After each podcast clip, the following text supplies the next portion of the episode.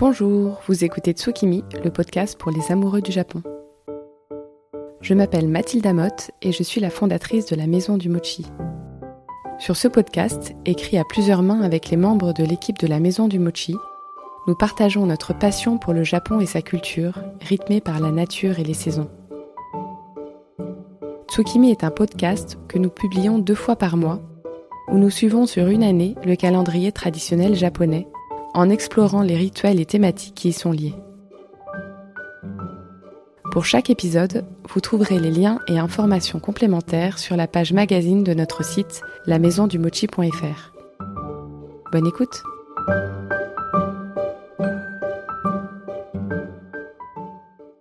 Bonjour et bienvenue dans ce 18e épisode où j'ai le plaisir de recevoir Laura Gauthier, également connue sous le nom d'Avenue des Rêveries sur les réseaux sociaux. J'ai d'ailleurs personnellement rencontré Laura par le biais de sa page Instagram, dont j'ai tout de suite aimé l'univers plein de douceur et de raffinement. Graphiste, diplômée d'une école de mode, Laura est une grande créative qui s'entoure de beau. Laura est aussi une grande amoureuse du Japon, qui est à la fois pour elle une destination de voyage et une source inépuisable d'inspiration. Elle revient d'ailleurs tout juste d'un voyage longtemps retardé à cause du Covid et sur lequel nous reviendrons en détail. Comment s'y est-elle prise pour se créer cette carrière dans le beau? Qu'est-ce qu'elle aime dans le Japon? Et quels sont ses conseils pour y voyager? Voici quelques questions que j'ai pu poser à Laura Gauthier, créatrice et amoureuse du Japon. Bonjour Laura, merci d'avoir accepté de participer au podcast. Bonjour Mathilda. Dans un premier temps, pourrais-tu te présenter avec tes propres mots? Oui, bien sûr. Moi, c'est Laura, je vais avoir 29 ans le mois prochain. Je suis graphiste en freelance euh, dans la vie et euh, grande amoureuse du Japon depuis euh, un long moment maintenant. Super, belle présentation. Quand tu étais petite, que rêvais-tu de faire? Alors, petite, j'ai rêvé euh, d'une chose, mais depuis mon plus jeune âge, je voulais être styliste. bon, bah, t'es pas trop loin. je suis pas très loin. C'était vraiment dès mes peut-être 4-5 ans le rêve absolu. C'est hyper tôt, comment t'as connu ce métier à 4-5 ans? En fait, j'adorais dessiner. J'ai toujours été très créative euh, depuis toute petite. Euh, le dessin, le dessin, le dessin, les arts graphiques et manuels euh, de toutes parts. Et en fait, quand on allait à la librairie avec mes parents, ils m'achetaient des, des, comment dire, c'était des blocs où il y avait des silhouettes de bonnes femmes et il fallait dessiner des vêtements. Et j'ai commencé très tôt à dessiner des vêtements et c'était le rêve absolu pour moi de, de devenir styliste un jour et j'ai continué sur les CD-ROM euh, pour euh, habiller euh, des petites bonnes femmes, jeunes stylistes et des choses comme ça. Et, et ça m'a jamais trop quitté finalement jusqu'à l'âge adulte. Ok. Et du coup, tout naturellement, tu as fait une école de mode. Exactement. J'ai fait mon école de mode juste après un bac littéraire parce que c'était un petit peu l'orientation pour les gens créatifs, on va dire. Et j'ai fait mon école de mode en 4 ans. Ouais. Et suite à ça, je me suis rendu compte que euh, bien que j'adorais la mode et que c'était quelque chose qui me passionnait euh, follement, c'était peut-être pas forcément pour moi, c'était plutôt la partie visuelle qui me plaisait et pas euh, tant le, le, stylisme à proprement parler. Et du coup, j'ai enchaîné derrière sur une, une, deuxième école, une école de graphisme pour me spécialiser exactement dans ce milieu-là plus, plus, enfin, comment dire, plus professionnellement euh, pour avoir le diplôme, on va dire, même si en fait, sur le long terme, je me suis rendu compte que ça n'avait pas servi à grand chose parce que les, les acquis, je les avais déjà, mais euh, j'y ai rencontré mon mari. Ah, donc c'était bien. Exactement. Et c'était quelle école du coup? Alors, l'école de mode? Oui, euh, l'école de graphisme. L'école de, graphisme, c'est une école qui s'appelle Garty, qui est une école qui se fait assez rapidement parce que j'en étais déjà à 5 ans post-bac quand mm. je l'ai commencé. Ça se fait en 2 ans et c'est en région parisienne. C'est assez sympathique parce que ça se fait vraiment euh, de manière accélérée et on enchaîne euh, des mois de stage et des mois de cours. Ça nous permet aussi de faire quatre stages en deux ans et de se rendre compte de ce qu'on veut et ce qu'on ne veut pas euh, mm. pour le boulot qu'on exercera après. Mm. Moi, par exemple, ça m'a permis de savoir que je ne voulais pas du tout exercer en agence comme beaucoup le font. Enfin, c'était un milieu pour moi qui était, comment dire, comme, comme dans les films, en pire encore. Ah oui. bah oui, bien sûr. Et du coup, euh, ce métier de graphiste euh, que tu pratiques notamment aujourd'hui, euh, mais on en reparlera de tes multiples casquettes, il est évidemment très prisé et demandé aujourd'hui. Beaucoup font ces études et il y a aussi une grosse demande. donc c'est un, voilà, un, milieu qui est assez saturé. quels seraient tes conseils pour quelqu'un qui souhaiterait en faire son métier également?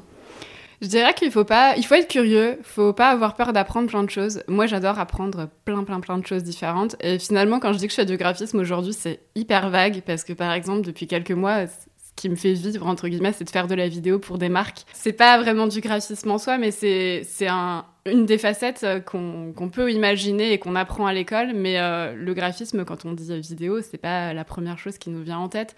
Et euh, finalement, c'est d'être curieux et de s'intéresser à tout. Moi, j'adore faire plein de choses différentes. En ce moment, je fais beaucoup de vidéos et c'est ce qu'on me demande de faire. Mais mhm. après, j'adore créer des newsletters, faire des, logos. J'en ai fait beaucoup aussi. C'est vraiment le fait d'être curieux, je pense, qui permet d'être. Euh, bah, de pouvoir se démarquer ou du moins de pouvoir répondre à plusieurs, euh, à plusieurs demandes d'une même personne aussi et de manière à être un petit peu couteau suisse. C'est mhm. toujours comme ça qu'on m'a appelé. le couteau suisse. Ouais, le couteau suisse de manière générale. Et du coup, après tes études, tu te mets à travailler pour Louise Micha. C'est bien ça C'est ton premier poste après? Exactement. Wow, c'est pas mal, puisque c'est une magnifique marque de mode, pour ceux qui ne connaissent pas, euh, dont l'univers est bohème et raffiné à la fois. C'est exactement ça. C'est euh, en fait c'est une drôle d'histoire puisque euh, quand j'étais en école de mode, c'est mon tout premier stage, c'était passé chez Louise Micha. La créatrice Marie avait fait la même école de mode que moi. Et euh, c'est un premier stage que j'ai adoré, que j'ai vraiment follement aimé, où j'ai appris beaucoup en très peu de temps. À l'époque, la marque euh, avait un an et demi à peine. Ah C'était quand, du euh, coup C'était, je dirais bien, il y a 8 ans, 9 ans. Quelque chose comme ça. La marque a fêté ses 10 ans l'année dernière, donc ouais, c'était à peu près. Euh, c'était vraiment les tout débuts, tout débuts. On travaillait depuis chez la créatrice euh, sur son tapis au sol. C'était, euh, il n'y avait pas de bureau à l'époque.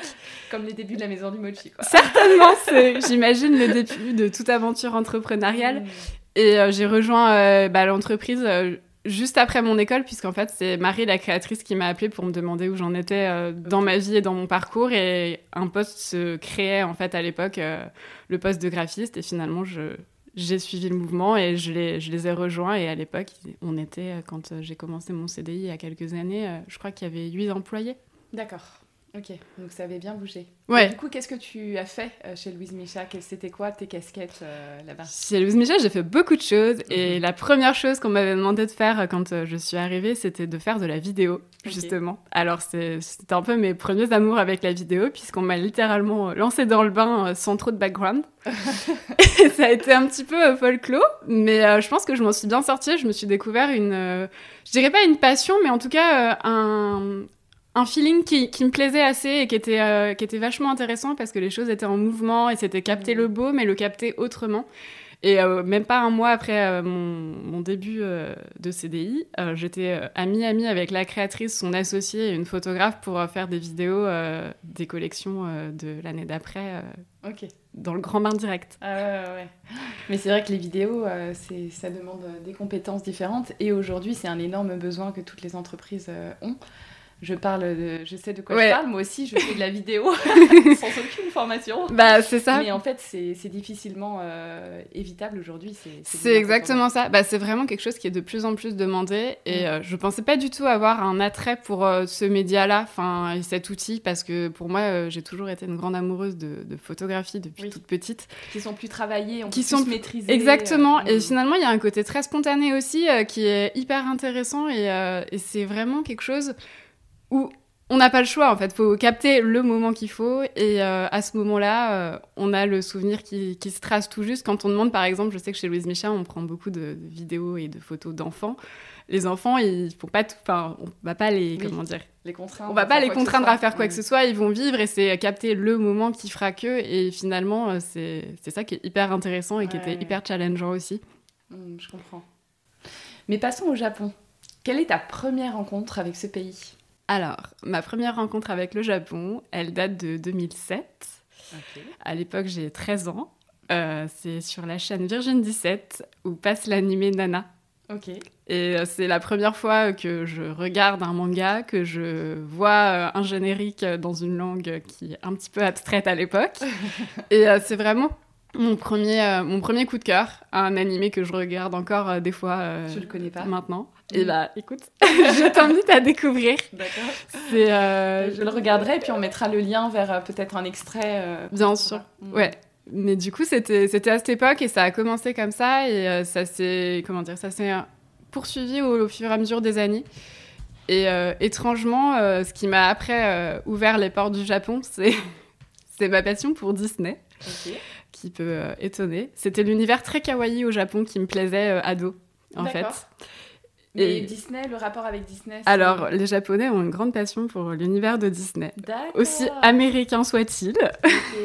Et excellent. Donc c'est vraiment un ricochet, quoi. C'est pas direct. Complètement. Et en fait, j'étais très fan de l'univers de Disney. Et au Japon, ils ont un parc euh, à thème, du coup, Disneyland, qui est exclusif au monde. Enfin.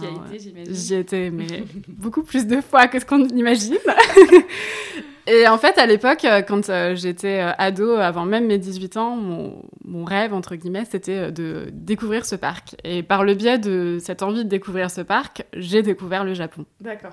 Et aujourd'hui, maintenant que tu es une, tu es une passionnée avérée du Japon, qu'est-ce qui t'attire dans ce pays? Alors, c'est plus du tout ce qui m'attirait avant. Mhm. Euh, je me suis éloignée du côté kawaii et très mignon euh, qui rimait beaucoup avec mon adolescence. Et maintenant, je dirais que c'est vraiment euh, le raffinement et le goût du beau, le goût de, des belles choses et le sens du détail et le souci du détail qui est apporté dans chaque, chaque élément du quotidien. Hmm. Je suis complètement d'accord. Le, le raffinement dans le détail, euh, mais, mais c'est pas surchargé. Il y a un côté ultra sobre. Et donc tu te dis, bon, c'est un objet tout simple. Tu regardes depuis le plus Exactement. près. Et là, tu vois tous les détails incroyables qui font que cet objet est quasiment parfait. quoi. Tout Exactement. Et du coup, tu as été plusieurs fois au Japon. Et récemment, en avril, tu as pu enfin y retourner. Ça a été le sujet de discussion entre nous. Parce Oui. que moi aussi, j'avais envie d'y retourner. C'était censé être mon cadeau de Noël 2019. J'y suis toujours pas retournée. Euh, du coup, quel itinéraire as-tu choisi? Alors, on a fait très classique. On est arrivé à Tokyo. On est ensuite allé à Kyoto. On a terminé, enfin, on a terminé. On a poursuivi euh, sur quelques jours à Nara où on s'est arrêté vraiment euh, de manière un petit peu plus euh, assidue et pas seulement une excursion d'une journée comme on peut beaucoup le faire. On est ensuite allé dans la préfecture d'Okayama pour revenir à Tokyo, prendre une voiture et partir au Mont Fuji et revenir tout à la fin sur Tokyo pour repartir. Ok. Oui, donc c'est quand même pas mal. T'as as fait un bon petit tour. Au total, c'était combien de temps? On est resté 21 jours. Ok. C'est bien. C'est vrai qu'on dit euh, que c'est deux semaines le minimum. Ouais. Euh, et donc là, c'était bien. 21 jours, il y a eu le temps de Ouais. profiter. Bah, il y a, quand on devait partir, du coup, euh, bah, le fameux mois de mars où le Covid est apparu, on devait y rester que deux semaines. Et finalement, euh, le voyage ayant été repoussé de quelques années, on s'est dit, cette fois, c'est la bonne. On y va pour de bon et on profite un, un long moment. On espérait déjà l'année dernière que, que ça allait réouvrir euh, Mm. en espérant partir quelques jours après notre mariage. Et du Oui, coup, parce qu'il faut savoir que c'était censé être la lune de miel. Oui, à la base, à la base, on s'est mariés un, un 2 avril euh, pour euh, terminer entre guillemets la saison des. beauté, au Japon. Voilà, c'est ça. C'était pour le mariage au temps des sakuras. Voilà. Et du coup, tu as pu saisir des sakuras. J'en ai vu plein sur les photos. Alors là, oui. Quoique cette année, ils étaient très en avance. Ah oui. Ouais, ils ont été pas mal en avance. On a eu quelques petites surprises. euh, À la fin du voyage, ils n'en avaient plus du tout. Alors qu'on espérait vraiment euh, les voir euh, du début à la fin. Mais Mhm. après, on a, on a été surpris par plein d'autres belles choses. Donc c'est pas très grave. Mais d'année en année, j'ai l'impression qu'ils sont vraiment de plus en plus en avance. Ok. Ben oui, réchauffement climatique euh, Ouais, au Japon. mais finalement, ça suit aussi le calendrier japonais. Mais complètement. Mais complètement, c'est vrai, c'est vrai. Eh ben, on, y reparle, on en reparlera du calendrier japonais. Mais revenons à ton voyage. Comment t'y es-tu prise pour l'organiser? Puisque c'est pas simple d'aller au Japon, je sais de quoi je parle, moi ça Oui. me stresse. comment préparer ça parfaitement tout en étant très très loin? Euh, Comment trouver les bonnes adresses? Euh, Alors nous, ça fait... bah, ce voyage-là, ça faisait 4 ans qu'on le préparait. Parce que ouais, ça, je l'ai- j'avais eu les billets d'avion pour mes 25 ans, je vais en avoir 29, donc ça a été long. Mais euh, ça faisait 4 ans qu'on le préparait et en fait, euh, on a beaucoup fonctionné euh, au feeling, en fonction de ce qu'on trouvait ici et là sur les réseaux, sur. Internet. On avait une carte Google Maps qu'on avait, qu'on avait créée où on mettait des pins à chaque fois qu'on voyait un endroit. Et c'est ce qui a plus ou moins défini après notre itinéraire, pardon. Parce qu'en fait, euh, en regardant les points, on se disait, bon, où sont les points où on veut aller? Il faut faire des choix. Et euh, c'est en regardant du coup euh, beaucoup les réseaux aussi beaucoup des chaînes. Alors, c'était un monde que je ne connaissais pas. Euh, mon amoureux regarde beaucoup euh, des vidéos sur YouTube et il y a tout un tas de youtubeurs euh, franco-japonais ou japonais qui donnent des tips et des endroits un peu insolites. Trop bien. Et il y a quelques bonnes adresses qu'on a trouvées grâce à ça. Et moi, je connaissais pas du tout et ça nous a vraiment ouvert de belles surprises et de belles opportunités. Et tu pourrais citer des youtubeurs, par exemple? Alors, il y en a un, c'est Ici Japon. Ok. Oui, je vois. Et euh, alors après, Il ils y a sont... aussi un compte Instagram, je crois. Oui. Non, moi, je suis plus sur Instagram. Ils sont, oui, ils sont, bah, ils sont vraiment dans un autre univers. Moi aussi, je suis très Instagram, mais c'est vraiment autre chose. Et euh, il y a ici Japon qu'on Il y a Ichiban regarde. aussi, peut-être? Alors, on le regarde pas beaucoup, mais, mais oui, on a déjà regardé quelques vidéos. Euh, Il y a, hum, comment il s'appelle? Il faudrait que je demande à mon amoureux. Eh ben, on retrouvera ces infos et on vous les donnera dans le- l'article dédié à l'interview Ouais. Et du coup, quels sont tes conseils? C'est un petit peu lié, peut-être que tu en as d'autres, ceci dit. Quels sont tes conseils pour bien préparer son voyage?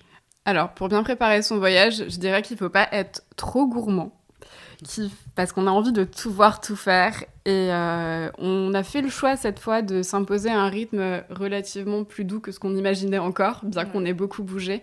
Parce qu'en fait, il y a des belles choses partout et ça vaut vraiment le coup de s'attarder euh, dans des endroits euh, sans forcément avoir de, de grandes attentes, mais en fait en se laissant un peu surprendre. Par exemple, on s'est arrêté à Nara trois journées alors que c'est sou- souvent ce qu'on appelle un day trip depuis euh, Tokyo, euh, non, Oui. depuis Kyoto ou Osaka. Mhm. Et en fait, en restant trois jours à Nara, on a été euh, éblouis de tout ce qu'on a découvert. On a fait une randonnée euh, de 21 km dans les montagnes. Clairement, on était seul au monde dans des forêts avec des arbres centenaires. Enfin, c'était incroyable. Et c'est finalement les endroits où on a le plus pris notre temps qu'on a été le plus surpris et le plus agréablement euh, touché. Hmm, bah, je comprends. Je comprends parce qu'en fait, quand on voyage et qu'on prend le temps, euh, on peut vraiment euh, pas seulement visiter comme on le ferait depuis Internet, mais sentir Oui. l'atmosphère et, et- et saisir des, des occasions à la volée. Complètement. Comment tu avais trouvé ton itinéraire de randonnée? On avait regardé euh, un petit peu à Nara ce qu'il y avait à faire euh, pour euh, découvrir un petit peu plus euh, en détail la ville et on avait euh, repéré une, une cascade. On s'était dit, bon, une cascade, sympa, on va y aller. Et en fait, cette cascade, euh, on s'était pas du tout rendu compte qu'elle était si loin. et, finalement, on est monté dans les hauteurs de Nara, on est monté, monté, monté, et on s'est retrouvé à cette cascade, mais c'était littéralement mais une montée qui a duré en au moins deux heures et demie. D'accord. Il y avait un chemin Il y avait, euh, c'était une route en fait. C'était une route, ok. C'était une route, mais perdue dans les arbres. C'était assez incroyable. À un moment, on s'arrête. Il y a un panneau avec écrit que c'était le plus haut cerisier du monde, mais il était gigantesque. J'ai Wow. une photo euh, à côté. J'ai dit à Ben, mais regarde, mets-toi à côté, on dirait une fourmi. Ah oui. Et euh, on l'avait découvert un petit peu par hasard, mais je pense qu'en fait, les gens qui avaient noté cette cascade, il devait y avoir une, un parking pour se mettre pas très loin en voiture, à mon avis, mais quoique. Sur la route, en tout cas, ça valait le coup déjà Bah, euh, de la promenade. Et on est redescendu euh, par une autre route euh, que, que le GPS nous indiquait. Et en fait, on a été surpris. En, en rentrant, on est retombé sur un, un ryokan en pleine forêt. On s'est dit, mais un jour, on veut vivre là. Tu pourras nous donner l'adresse, ce ryokan? Avec plaisir. Très bien, je le note. Et sur place, quels seraient tes tips et astuces pour en profiter au maximum? Donc, tu as un petit peu répondu à la question en disant de prendre le temps. Ouais, Prendre le conseil de Thierry Vincent aussi. euh, Ouais, bah c'est sûr que c'est plus agréable, comment dire, de pouvoir euh, ouais, voir les choses, vivre un peu de manière euh, locale presque. ouais. Et euh, du coup, ce serait d'avoir déjà Internet. Ah oui, alors, ok. Enfin, franchement, Bah oui, notre sûr. voyage au Japon sans Internet, ça aurait pas été possible. Et du coup, comment est-ce que vous avez fait pour avoir Internet? Alors, nous, c'est euh, via les astuces euh, des youtubeurs. On avait une carte SIM, euh, comment dire, une fausse carte SIM implantée sur nos téléphones. Enfin, et euh, on avait euh, 60 gigas d'internet pour euh, tout, le, tout le séjour. On est revenu, on avait trop d'internet en fait. Et c'était vraiment hyper bon rapport qualité-prix. Et c'était pas onéreux du tout. Enfin, je, je crois qu'on en a eu pour 50 euros, quelque chose comme ça, pour trois semaines. Ah, c'est bien. Et du coup, tu les- tu l'avais acheté euh, en France ou arrivé au Japon? En fait, tu, t'as- tu, tu as une application que tu actives sur ton téléphone et tu payes depuis ton téléphone et ça t'installes une carte SIM euh, sur ton téléphone, mais une carte SIM virtuelle. Ah, c'est une fausse carte SIM. Ouais, c'est Ouh. hyper, euh, c'est hyper astucieux. Tu pourras nous donner les noms de cette Ouais. application? Avec plaisir. Génial. Euh, je vais prévoir un voyage longtemps, tu vois, ça, ça me profite en premier lieu. Euh, quel est ton meilleur souvenir euh, du coup du Japon? J'hésite entre plusieurs. Euh, Tu peux raconter plusieurs. Il y a un, un parc où on est allé quand on était à Tokyo, où vraiment on n'attendait pas grand chose de ce parc, si ce n'est qu'il était pas très loin du, du marché aux poissons. Oui. Et à un moment, on était sur, sur un petit pont dans ce parc, et tout d'un coup, un coup de vent et des, des feuilles et des fleurs de cerisier qui se baladent comme dans les films, comme dans les animés. À ce moment-là, j'ai Ben qui me, dit- qui me regarde et qui me dit euh, Tu peux pleurer. hein. Je dis Ok, bon, c'est bon, parce que je suis une grand- grande émotive et je sais pas pourquoi j'ai cette image dans ma tête qui restera mais toute ma vie. C'est un moment très simple, mais je crois que c'est vraiment le plus beau souvenir de mon voyage. Ok. Vraiment. Cette... En fait, c'est même pas le parc, c'est cette envolée. C'est euh, cette envolée et en fait, c'était le Japon par définition. hmm. Ce côté très simple et très beau et ce côté hyper éphémère aussi et ça fait hyper cliché pour quelqu'un qui adore le Japon et encore plus les, les sakuras mais vraiment c'est cette image qui, qui me quittera je pense jamais de toute ma vie Oui, mais c'est vrai que c'est des images que l'on voit aussi dans les estampes, c'est-à-dire euh, ça correspond au, au vrai Japon. Complètement. euh, ça fait partie du- des plaisirs visuels qu'on peut avoir. Complètement. dans ce pays. Hmm. Est-ce que tu as un autre souvenir du coup que tu veux partager? Alors il y avait euh, comment dire un restaurant où on s'est retrouvé un petit peu par hasard euh, dans la ville de Uji Mhm. du coup euh, c'est la ville réputée pour être la ville du matcha Près de Kyoto. Exactement. Et on cherchait où, où, re- où prendre le repas le, le midi. Et Ben avait trouvé sur Google un, un resto pas trop mal noté. On s'était dit, bon, on va voir et tout. On ouvre les portes de ce petit restaurant et, enfin, on, plutôt on la tire. et euh, on tombe sur, euh, sur une scène de film, en fait. Mais véritablement avec euh, des, petits, des petits monsieur un petit peu âgés au comptoir qui, qui étaient en train de servir et de préparer du coup de- la spécialité de Uji, des nouilles au matcha. Hmm. Incroyable. Et euh, il y avait plus de place au comptoir, donc on était un petit peu désolés. On se dit, ah, on va pas pouvoir y aller. Et finalement, ils, nous disent de venir et ils nous montrent. Et en fait, ils avaient un, un espèce de petit euh, salon, euh, un peu surélevé, du coup, sur des tatamis, avec une petite table pour deux. Et euh, littéralement, un petit salon rien que pour nous deux, où on s'est installés, on a mangé là, mais quelque chose d'incroyable. Ils ne parlaient pas un mot d'anglais. Nous, on parle pas vraiment japonais. Ben euh, baragouine quelques mots, donc euh, on a essayé de se faire comprendre comme ça. Et je crois que c'était un de nos meilleurs euh, repas et, et moments parce qu'une belle surprise en fait. Et là encore, voilà, une surprise, quelque chose auquel vous attendiez pas. et qui a été Exactement. magique. Hmm. Intéressant. Euh, tu as créé un, un nouveau, il y a peu un nouveau compte Instagram qui s'appelle Bonjour Japon. Oui. Euh, quel est ton objectif pour ce compte? Alors au début, c'était simplement d'avoir un projet à deux euh, avec mon amoureux parce qu'on est les deux passionnés du Japon euh, autant l'un que l'autre. Et en fait, euh, c'est parce qu'on allait tout le temps à la recherche des adresses japonaises, où qu'on soit. mais quand je dis où qu'on soit, c'est littéralement où qu'on soit. C'est-à-dire que là, on parle beaucoup des adresses à Paris, forcément, comme on vit en région parisienne sur ce compte pour l'instant. Mais l'année dernière, on est parti à Londres au mois de juin, il y a un an. Il y a un an, on a fait littéralement toutes les adresses japonaises de Londres. Et pareil, on est parti à Rome en lune de miel, du coup, il y a un peu plus d'un an. On a fait toutes les adresses japonaises de Rome euh, aussi. Enfin, du coup, c'est plutôt euh, chercher euh, le japonais et ce... Enfin, le japonais. Ce goût du Japon qu'on a et euh, le chercher dans tous les pays euh, quand on peut pas y aller. D'accord. Donc un carnet d'adresses. euh, C'est vraiment, oui, ça, un carnet d'adresses. Et on réfléchit encore à beaucoup de choses avec ce compte parce qu'on a plein d'idées, on fourmille d'idées les oui, deux. et on voit plein de différents types de publications. Oui, il y a, on sent qu'il y a un, une vraie, un, un vrai projet éditorial derrière. C'est pour Ouais, ça que... bah, on aimerait beaucoup. Là, on y réfléchit du coup parce que notre retour du Japon date d'il y a pas si longtemps finalement, mais euh, pas écrire un livre non plus parce qu'on n'a pas non plus euh, forcément le temps et l'ambition de- d'aller chercher euh, des maisons d'édition, mais on aimerait peut-être faire un e-book avec euh, des bonnes adresses qu'on a trouvées et Mhm. raconter les choses vraiment en, en mode carnet de voyage. Mm, mm, mm. Et on a plein d'ambitions pour ce compte. Pour l'instant, il est, il est là, il est un peu en veille, des fois il revient un peu, mais c'est quelque chose qu'on va vraiment pousser dans les prochains mois. D'accord, bon, bah, super, j'ai hâte de voir ça. à l'origine, le podcast Tsukimi a été créé pour suivre le Kyureki, le calendrier traditionnel japonais qui se compose de 72 saisons. Le connais-tu et le suis-tu pour ta part? Alors, je le connais. je le suis euh, sans le suivre à la fois, mais euh, j'aime bien regarder des fois, me dire Ah là, c'est ça, là, c'est ci, euh, c'est drôle. Puis euh, des fois, quand il y a les anniversaires, dire ah quand est-ce que t'es né toi? Ça, ça correspond à quoi?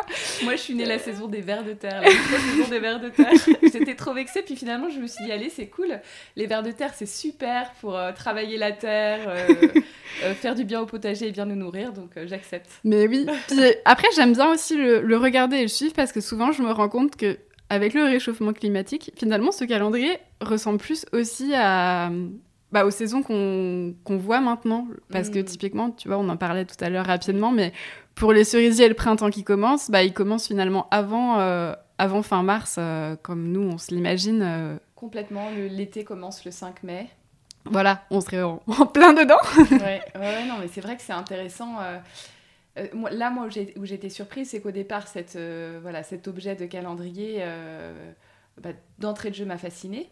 Et je me suis dit, euh, je me suis demandé en revanche euh, si ça allait être juste un bel objet à, admirer ou si mm. j'allais vraiment trouver euh, des liens avec mon quotidien. Et en réalité, j'en ai trouvé beaucoup. Oui. Bah, puis il y a aussi ce côté, c'est je trouve hyper intéressant de lire le titre, parce qu'on peut parler de titre des saisons et, plutôt que de nom de saison. Mais c'est hyper intéressant parce que c'est aussi ce côté très japonais de voir le beau dans chaque petite chose hyper hyper commune et mmh. éphémère finalement. Et euh, c'est assez beau euh, à lire et à s'imaginer et à s'imager aussi. Ouais, ouais. Donc, euh, pour, pour les auditeurs qui ne connaissent pas ce calendrier, quand on parle de titre, ça veut dire qu'en fait, à chaque micro-saison, donc on a 72 au total, il y a une phrase entière qui est associée du style les iris euh, fleurissent. C'est court, mais c'est une phrase. Ouais, c'est mm. un côté ouais, très poétique aussi. C'est voir les belles choses dans, dans peu finalement. Ouais, et puis euh, voilà, toutes les semaines en fait, euh, voir un nouveau changement dans la nature, c'est ce que je trouve super aussi. Par exemple, moi je n'aime pas du tout le mois de février. Mm. mais il m'a vachement aidé à apprécier et du coup à détecter les signes. Bah, du coup, à ce moment-là, c'est avant courant du printemps. Et ça m'a permis d'apprécier les moments que j'aimais Oui, je comprends. Ouais. Et plus généralement, est-ce que tu es sensible aux saisons? Complètement. Moi, je suis fille de printemps-été. D'accord, c'est tes deux saisons préférées. Ouais, le, le, printemps en premier lieu parce que euh, les fleurs, les arbres qui, qui redeviennent verts, la vie qui reprend, et euh, l'été parce que j'adore aussi euh, les journées à rallonge, la mm. douceur, etc. Mais après, j'avoue que avant l'automne et l'hiver me faisaient peur je les appréhende de, manière plus sereine euh, dorénavant. Ok. Moi, personnellement, je suis une fille de l'automne. Euh, j'aime bien, c'est vrai, et j'ai appris à apprécier le printemps. Euh, mais l'automne, ce que je trouve magique, c'est qu'il y a le flamboiement total de la nature. et c'est vrai qu'il y a une, une profusion dans, dans le printemps, mais il y a aussi une énorme profusion dans l'automne où il y a des mix entre les fleurs, il y a beaucoup de fleurs, et ce qui commence à faner. Donc il y a aussi une sorte de, de nostalgie, mais la bonne, oui. une jolie mélancolie, quoi. Oui, puis euh, on appelle l'automne des fois le printemps de l'hiver. Bah, Totalement, qui prépare. Mais bon, c'est vrai que euh, bon, après l'hiver, pour moi, c'est plus difficile. Justement, le Kyoleki euh, m'aide à, apprécier davantage. C'est sûr. depuis peu, tu t'es lancé en solo. Oui. quels sont tes projets? Alors, il y en a plein. Il y en a plein. Euh, en ce moment, je travaille beaucoup, euh, du coup, la vidéo, comme j'en parlais tout à l'heure. Je travaille pour euh, plein de créatrices que j'aime beaucoup au quotidien et dont je suis hyper admirative. C'est hyper intéressant parce qu'en fait, je me mets au service de gens que j'admire et ça change tout de travailler vraiment pour des gens qu'on connaît déjà finalement et mmh. dont on est presque amis. Donc c'est hyper chouette. Je suis donc lancée sur ces projets-là. Après, je rêve de plein de choses. Euh, quand on est parti au Japon, on avait des rêves plein la tête euh, là-bas. Et quand on est rentré, on s'est un petit peu pris un mur euh, dans le nez. imaginé quoi? Vous avez imaginé quoi au Japon? En fait, on rêvait de comment, comment amener le Japon dans nos vies, mais tout en restant à Paris. Ou du moins en France. Tu veux rester à Paris, tu veux pas aller au Japon Ça serait... Ça serait alors, ne jamais dire jamais. Oui. J'en perds mes mots, mais ne jamais dire jamais. en revanche, euh, c'est pas un projet pour euh, l'instant T, parce que euh, compliqué pour tout un tas de raisons. Parce que le Japon, des fois, c'est. Enfin, moi, je sais que j'ai des. On en a parlé un petit peu en off, mais euh, j'ai quelques soucis euh, de santé, euh, rien de bien grave, mais qui m'empêchent de manger tout un tas de choses. Et au Japon, ça a été très compliqué de m'alimenter pendant trois semaines. Sans, sans, comment dire, sans avoir de douleurs atroces. Ok. Et euh, du coup, vivre au Japon me fait peur euh, parce que euh, le sans gluten, quoique le sans gluten, c'est celui qu'on peut trouver le plus facilement parce que c'est pas dit, mais le sans lactose, sans ceci, sans cela, c'est assez compliqué à gérer et du coup, je me vois pas y vivre un jour pour l'instant tant que mes soucis ne sont pas apaisés du moins. Mmh, je comprends, mais c'est vrai qu'on s'y attend pas forcément de la part du Japon. Euh, on imagine que la cuisine euh, est très végétale euh, et sans gluten. Et c'est vrai que c'est difficile à imaginer qu'on ait des difficultés. ouais, bah c'est hyper, c'est hyper surprenant parce que, enfin, je savais un peu à quoi m'attendre parce que c'était ma quatrième fois quand je, suis partie, mais mmh. j'avais pas ces soucis de santé les trois premières fois. D'accord. Et en fait, c'est revoir un peu tout et finalement par exemple, du gluten, on en trouve dans la sauce soja. Alors, mm. moi qui suis fan de Maggi, donc les anguilles grillées, ah que tu connais bien, euh, je sais qu'on en a mangé beaucoup et j'étais malade à chaque fois derrière et je comprenais pas pourquoi. En fait, je me suis dit, mais oui, bien sûr, ah bah, c'est évident, c'est la sauce soja. Et euh, en fait, il y a plein de choses comme ça qui m'ont un petit peu euh, empêché de, pas de profiter, mais en tout cas de de faire de, projeter, ouais de me projeter pour pour plus tard donc je dis pas qu'on vivra, on vivra jamais au Japon, peut-être qu'un jour, euh, sait-on jamais. Mhm. Mais en revanche, euh, on, rêvait euh, un peu secrètement d'une adresse, d'une adresse et d'un endroit à ouvrir avec un peu des trésors de Chine ou tout ce qu'on pourrait trouver, enfin des petits objets. Puis on s'est projeté dans beaucoup de choses et après on, est, on a essayé de, de regarder un business plan. On s'est dit bon ok, pour maintenant, c'est pas possible. Mais je dis pas qu'un jour, on n'aura pas euh, un endroit euh, à deux, du coup, euh, pour, pour faire plein, plein de choses différentes, hyper créatif finalement. D'accord. Un peu un terrain de jeu. Autour du Japon. Une adresse qui, qui, qui s'inspire beaucoup du Japon. Ouais, je, je pense. Après. c'est pareil, c'était un projet qu'on a eu un petit peu par hasard là comme ça, mhm. c'est arrivé sur le vif, mais peut-être qu'on le fera jamais, mais en tout cas, on y a pensé, on s'est mis un nom en tête, on, a des mood boards, le nom. on a le nom, on ne sait pas comment ce projet évoluera et ça se trouve ça sera peut-être juste un e-shop ou je sais pas un jour, mm. mais en tout cas c'est quelque chose qu'on a en tête et au moins on a un nom qui nous donne euh, un peu ce, souffle de Japon euh, pour euh, plus tard. Mm. Et puis c'est bien de faire mûrir les projets aussi, oui. de ne pas se précipiter, c'est une bonne chose. Complètement. Laura, notre entretien touche à sa fin. Je te propose, avant de nous dire au revoir, un petit questionnaire avec des questions courtes pour des réponses plus ou moins courtes, à toi de voir. Avec plaisir. Quel est ton plat japonais salé préféré? Alors j'en parlais rapidement, mais du coup c'est euh, le unagi, donc mmh. l'anguille grillée. Sur un lit de riz? Sur un lit de riz, ouais, avec euh, la sauce soja bien laquée, euh, enfin c'est incroyable. C'est un de mes plats préférés aussi. Ce qui est fou, c'est la manière dont l'anguille fond dans la bouche. Hein, complètement. C'est incroyable. Mmh. Oui, c'est fou. Et, de retour en France, j'étais vraiment désespérée de plus pouvoir en manger des bons parce que franchement, à Paris, moi, j'en ai pas trouvé des bons. J'ai jamais essayé à Paris, du coup. Euh, je crois que j'avais repéré une adresse qui avait l'air assez sympa. J'ai pas encore testé. Alors, je veux bien que tu me la donnes quand tu la retrouveras parce que euh, moi, en fait, j'en ai essayé quelques-uns, mais c'était décongelé. Ok. Et c'était vraiment pas terrible. Oui, bah du coup, oui, j'imagine. mais, euh, mais avec plaisir si tu as une bonne adresse. Et quelle est la douceur japonaise que tu aimes par-dessus tout alors, on va pas faire dans la, dans la surprise. C'est euh, le sakura mochi. Sakura mochi, ok. Qui est, pour ceux qui ne connaissent pas, un mochi du coup, euh, enfin un daifuku. Celui-ci, on peut le compter dans cette famille-là, parce qu'il est un peu particulier quand même. Je... Oui, c'est à base. Le, c'est lequel que tu aimes parce qu'il y en a différents. C'est celui alors où tu sais où on voit vraiment un peu les grains de riz autour. C'est fait avec du domojiko. Donc il y, a, y, a un peu euh, une, comme de, s'il y avait de la rosée ouais, exactement. sur le mochi, ok, avec à l'intérieur haricot rouge. Exactement, et, la feuille. D'une feuille de cerisier. Ok, très bon choix. si tu étais un goût ou un parfum japonais, quel serait-il? Alors, un goût, je serais le matcha. Le matcha. Et pourquoi tu serais le matcha? Parce que, en fait, c'est c'est quelque... une drôle d'histoire avec le matcha. Euh, Ma première expérience avec le matcha date d'il y a une petite dizaine d'années. J'avais détesté. j'avais comme quoi J'avais jamais dire jamais. J'avais littéralement détesté et euh, j'ai remis peut-être 5 ou 6 ans à y revenir.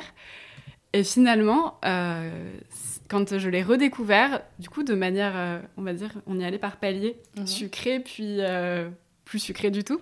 Et en fait, j'ai redécouvert le matcha comme ça Et euh, je ne suis pas restée sur mon échec, j'y suis allée euh, fort en me disant non mais c'est pas possible, tout le monde aime ça, et je dois aimer ça, c'est pas possible. et en fait c'est euh, mon deuxième voyage au Japon qui m'a fait aimer le matcha parce que je l'ai découvert directement là-bas finalement dans des pâtisseries, dans, dans des plats, et, et c'est un goût qu'on peut pas qu'on peut pas imiter en fait. Enfin, c'est mmh. vraiment un goût qui est qui est assez euh, qui est pas sucré mais qui est on sait pas trop le retranscrire quand les gens me disent euh, ça a quel goût le matcha bah Muriel Barbery, euh, qui, qui, a été interviewée dans un précédent épisode, appelle, enfin décrit le matcha comme le goût de rien. Ouais. Et j'étais assez surprise au départ parce que ça n'a pas goût de rien, mais je vois ce qu'elle veut dire et c'est ce que tu veux dire aussi. Bah complètement, c'est complètement ça. Et ouais, ça serait. Puis tu vois, c'est assez dingue parce que je l'aime dans tout. Enfin, dans les glaces, dans... avec tout. Ouais, et puis dans les glaces, dans les mochis, dans les pâtisseries, même quand on, revoit des, pâtisseries qu'on connaît, euh, mm. des éclairs euh, au matcha, c'est hyper bon, même des cakes euh, tout simples. Et au Japon, là, du coup, à Uji, quand j'ai découvert, pareil, les nouilles au matcha, mais c'était, enfin, c'était pas au matcha proprement parlé, c'était au thé vert. Par contre, dessus, ils te saupoudraient du matcha. Mais c'était incroyable et du coup je me suis dit mais pourquoi pas dans le salé aussi? Ah et bah euh, c'est assez dingue de voir euh, finalement le panel de, de choses qu'on peut faire avec. C'est vraiment euh, amusez-vous. Mm. Ah oui, c'est vrai, c'est vrai que c'est fou ces saveurs qui vont vraiment avec tout. Il y en a pas tant que ça en fait. Ouais. Mm. Et quel est ton goût ou parfum préféré cette fois-ci? Alors mon goût japonais bien sûr japonais. Bah, je dirais le yuzu. Quoique après, il y a aussi euh, bah, ce goût qui, qui représente la, la, feuille de sakura. Ouais. Qui est assez incroyable aussi. Comment tu le décrirais, euh, le goût de la feuille de sakura? C'est euh, hyper déstabilisant parce qu'on s'attend pas du tout à ça. Du coup, elle est, pas fleuri. Hein. C'est pas fleuri du tout. c'est salé du coup comme c'est toujours mm. séché et, salé en saumure. C'est ça qu'on dit. Oui. Mais c'est hyper surprenant et ça a vraiment un goût Ouais, salé et euh, hyper subtil finalement. Enfin, je trouve qu'au début, on le sent pas tout de suite et il arrive derrière euh, tout doucement et, il reste en bouche. C'est assez euh, incroyable. Et mon amoureux qui était pas hyper fan au début, finalement, il l'a redécouvert lors de notre dernier voyage au Japon. Il dit Ah oui, c'est super, euh, c'est super sympa quand même. Mais il y a vraiment le sakura aussi euh, un peu chimique qui ressemble à la cerise, euh, pas bon du tout. Mm, mm. Je l'ai expérimenté aussi dans des glaces au Japon. Et il y a cet autre, cet autre côté pardon, qui est hyper subtil et vraiment ouais, hyper vrai. Mm. Un côté vraiment du... pour moi c'est le goût du Japon mais encore plus que le matcha c'est un côté qu'on trouve nulle part ailleurs oui oui et puis très confidentiel encore aujourd'hui Mm, complètement. Donc tu l'as évoqué, donc ta saison préférée Le printemps. une bonne adresse autour du Japon en France alors, je vais en avoir. Euh, alors, j'en avoir une qui va peut-être étonner. Euh, je pense qu'on s'attend pas du tout à ce que je dise ça. C'est une adresse de. Euh, c'est un salon de beauté de nail art. D'accord. il est tenu par une japonaise à deux, à deux pas de, de Beaubourg. Ok. Et euh, c'est vraiment, on se sent comme au Japon quand on va là-bas. Il y a quasiment que des japonaises qui y travaillent. La fondatrice est japonaise. Et euh, il y en a beaucoup d'ailleurs qui ne parlent que japonais ou alors anglais. Et elles nous font des nail art, mais comme au Japon. Ben, c'est incroyable, ça s'appelle Yubi. Ok, Yubi. Et euh, après, en, on va dire, puisqu'on parle quand même beaucoup nourriture ensemble, pour, euh, pour manger, euh, un japonais qui me vient où on a mangé euh, des sushis absolument incroyables à Montmartre. Peut-être que tu le connais. Ça s'appelle Sushi Shane. Je ne sais pas si je le dis bien. Eh bien, j'aimerais beaucoup y aller, mais je n'ai encore jamais été. Eh bien, écoute, on y a été au mois de septembre avec mon amoureux, du coup, septembre dernier on était un peu déçus parce que euh, le monsieur, du coup, le, chef, euh, est, décédé euh, quelques mois avant des suites d'une maladie. Et du coup, c'est quelqu'un d'autre qui. Enfin, c'est un de ses apprentis, je crois, qui avait repris le flambeau avec sa femme. Mais c'était une expérience incroyable. C'était mon rêve depuis qu'il avait ouvert d'y manger. Et. mais j'ai adoré, c'était incroyable. Et c'est celui avec l'intérieur tout en bois. Hein, ouais, le, très beau, très magnifique, hyper minimaliste. On n'est que 8 au comptoir c'était vraiment un moment hors du temps. En fait, c'était fou parce qu'on mangeait nos sushis du coup à ce comptoir. À chaque fois qu'on se regardait, on avait presque. Enfin, Ben avait les larmes aux yeux à un moment en me disant Mais c'est ah incroyable ce qu'on est en train de manger. Et surtout que, attention, il a pas pleuré à notre mariage. Hein. Ah oui, il pleure pour les sushis. Exactement, il avait vraiment les larmes aux yeux. Et euh, c'est vrai que c'était incroyable. Et quand on sort de ce, de ce service, du coup, on, ressort en plein Montmartre et on est là en mode waouh, ah on vient de vivre quelque chose d'exceptionnel, mais vraiment d'exceptionnel. Trop bien. Et au niveau budget, il faut s'attendre à quoi à peu près? Je crois que c'est 130 euros le menu. Après, c'est un restaurant étoilé, mhm. donc euh, j'avoue que c'est le seul que j'ai fait de toute ma vie. Mon rêve, c'est d'y retourner. Ok, je comprends. Bah, pour un étoilé, 130 euros le menu, bah, c'est dans la moyenne. Quoi. Ouais, je, mm, mm. j'imagine. Euh, vraiment, il les vaut. ouais d'accord. Et une bonne adresse au Japon? Une bonne adresse au Japon. Alors, euh, alors oui, bien sûr. un restaurant de onigiri à Kyoto qui s'appelle Ao Onigiri. C'est une toute petite échoppe qui paye pas de mine du tout, mais incroyable. Le monsieur adorable. Il a un compte Instagram qui est hyper fun. Euh, il met tout le temps son fils en photo. C'est assez drôle. Je crois que son fils, à un moment, avait même euh, les cheveux euh, rasés dans une forme d'onigiri, si je dis pas de bêtises. Enfin, c'est vraiment reculé en, dans le nord de Kyoto, pas très loin du pavillon d'argent. D'accord. Et c'est une adresse qu'on a vue il y a 4 ans, 5 ans. On voulait y retourner cette année, c'était fermé quand on est passé parce que les horaires sont un petit peu un petit peu bancal, mais il vaut vraiment le détour quand on n'est pas loin. Euh, c'est ouais, c'est vraiment les meilleurs onigiri qu'on a mangé de, de, notre vie. Et c'était drôle parce qu'il est ressorti euh, dans une série Netflix qui est absolument euh, une série pour enfants, je crois. D'accord. Et ça nous avait fait beaucoup sourire quand on avait vu après être allé. Du coup, ah bah il a tourné dans une série. ah trop drôle. C'était hyper drôle. Ok. Et quel est ton mot japonais préféré? Alors c'est furoshiki. Parce que je trouve que euh, déjà j'aime beaucoup ce mot. Je le trouve assez, euh, beau. Ouais, assez beau à prononcer. Et parce que pour moi, c'est aussi le, le raffinement à la japonaise, c'est-à-dire on va offrir un cadeau et le contenant est beau, le souci du détail, enfin, est vraiment dans l'emballage directement et c'est quelque chose qui est euh, assez, bah, assez fort en fait. Mm. Et à la maison, on rigole. maintenant, quand c'est Noël, les anniversaires, tous nos proches rigolent tout le temps parce que on emballe tous nos cadeaux dans des furoshiki. et donc le furoshiki, pour ceux qui ne connaissent pas, ce sont C'est des morceaux de tissu du coup qui sont, enfin, et c'est un pliage euh, japonais euh, dans lequel on, en fait, on fait son paquet cadeau. C'est littéralement euh, une partie du, cadeau qu'on offre aussi. C'est un joli tissu qu'on peut réutiliser en tant que linge, en tant que, mm, mm. mouchoir, que, que sais-je. Mais bon, c'est pas n'importe quel morceau de tissu. Non, le furoshiki, il a, comme tout objet japonais, des finitions incroyables. Oui. Mm. Et enfin, donc dernière question, quelle personnalité ayant une relation privilégiée avec le Japon souhaiterais-tu entendre dans ce podcast? Alors, ça va être très drôle. C'est euh, du coup une euh, blogueuse que je suis depuis mes 14 ans. Qui, en fait, quand j'y pense d'ailleurs, euh, m'a aussi fait aimer le Japon, je pense, qui s'appelle Tokyo Bambao. Ok, oui, je vois bien. Et euh, elle, est, euh, elle est illustratrice et euh, je l'ai beaucoup admirée pendant des années étant adolescente. J'ai la chance de la connaître maintenant et de l'avoir déjà vue plusieurs fois. Et en fait, je pense aussi qu'elle n'est pas pour rien dans cet amour du Japon qui, qui m'a, comment dire, qui est venu à moi depuis l'adolescence et mmh. elle a fait plusieurs voyages là-bas et c'est quelque chose aussi qui est hyper ancré dans son quotidien. Et euh, ça serait hyper intéressant de l'entendre, euh, je bah, pense. Complètement, c'est vrai que c'est magnifique ce qu'elle fait. Euh, ouais. Hyper fourni, en effet. et bah super. Merci beaucoup, Laura. Avec plaisir. Notre entretien touche à sa fin. Je te remercie infiniment, Laura, pour toutes ces belles histoires. Merci. Et un grand merci à vous, auditeurs, pour votre écoute. J'espère que vous avez autant apprécié que moi cet entretien. Si c'est le cas, n'hésitez pas à nous le dire sur les réseaux de Laura, aka Avenue des Rêveries, et de la Maison du Mochi. Je vous dis à bientôt pour l'épisode dédié au mois de juillet.